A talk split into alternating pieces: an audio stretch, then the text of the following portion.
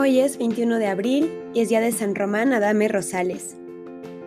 Nacido en Teocaltiche, Jalisco, el 27 de febrero de 1859, fue ordenado presbítero por su obispo.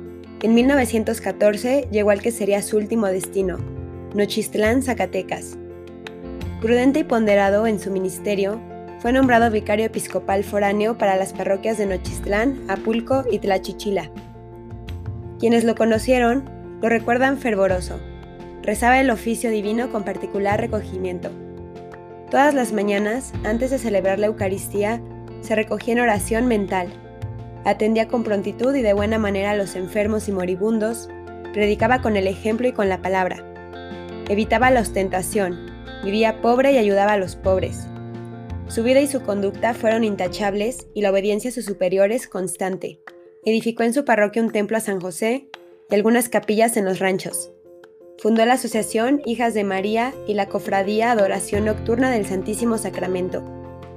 En agosto de 1926, viéndose como todos los sacerdotes de su época, en la disyuntiva de abandonar su parroquia o permanecer en ella aún con la persecución religiosa, el anciano párroco de Nochistlán se decidió por la segunda, ejerciendo su ministerio en domicilios particulares, y no pasó un año cuando tuvo que abandonar su domicilio siendo desde entonces su vida un constante andar por todos lados.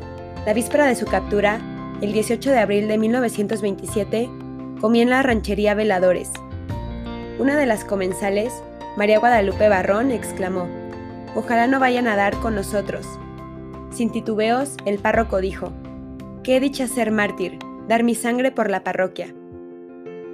Un nutrido contingente del Ejército Federal, a las órdenes del coronel Jesús Jaime Quiñones, ocupaban la cabecera municipal, Nochistlán, cuando un vecino de Veladores pidió una entrevista con el jefe de los soldados para denunciar la presencia del párroco en aquel lugar.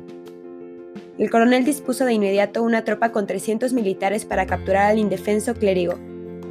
Después de la medianoche del 19 de abril, sitiada la modesta vivienda donde se ocultaba, el señor cura fue arrancado del lecho y sin más, descalzo y en ropa interior, a sus casi 70 años, fue forzado a ir a su encarcelamiento por el campo al paso de las cabalgaduras.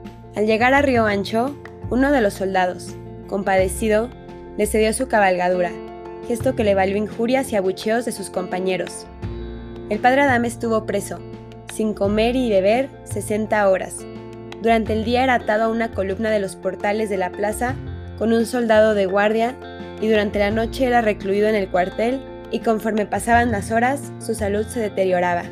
A petición del párroco Francisco González, Jesús Aguirre y Francisco González Gallo, gestionaron su libertad ante el coronel Quiñones, quien luego de escucharlos les dijo, Tengo órdenes de fusilar a todos los sacerdotes, pero si me dan seis mil pesos en oro, a este le perdono la vida. Con el dinero en sus manos, el coronel quiso fusilar a quienes aportaron la cantidad, pero intervinieron Felipe y Gregorio González Gallo para garantizar que el pueblo no sufriera represalias el azoro y el terror impuesto por los militares y la inutilidad de las gestiones cancelaron las esperanzas de obtener la libertad del párroco. La noche del 21 de abril, unos soldados condujeron al reo del cuartel al cementerio municipal. Muchas personas siguieron al grupo llorando y exigiendo la libertad del eclesiástico. Junto a una fosa recién excavada, el sacerdote rechazó que le vendaran los ojos. Solo pidió que no le dispararan en el rostro. Sin embargo, antes de fusilarlo, uno de los soldados, Antonio Carrillo Torres, se negó repetidas veces a obedecer la orden de preparen armas, por lo que se le despojó de su uniforme militar y fue colocado junto al señor cura.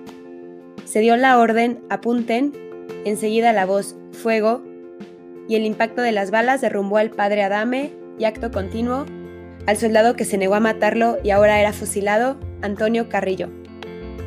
15 minutos después, Cuatro vecinos colocaron el cadáver del mártir en un ataúd y lo sepultaron en la fosa inmediata al lugar de la ejecución donde yacía el soldado Carrillo. Años después fueron exhumados los restos del sacerdote y trasladados a Nochistlán, Zacatecas, donde se veneran. El párroco de Yagualica, testigo de la exhumación, consignó que el corazón de la víctima se petrificó y su rosario estaba incrustado en él. Fueron muchos los fieles que sufrieron el martirio por defender su fe, que fueron proclamados santos de la Iglesia por Juan Pablo II. Que San Román nos enseñe lo que el amor a Dios es y que sea un ejemplo para nosotros y vivamos preservando la fe católica. Amén. Viva Cristo Rey. San Román Adame Rosales, ruega por nosotros.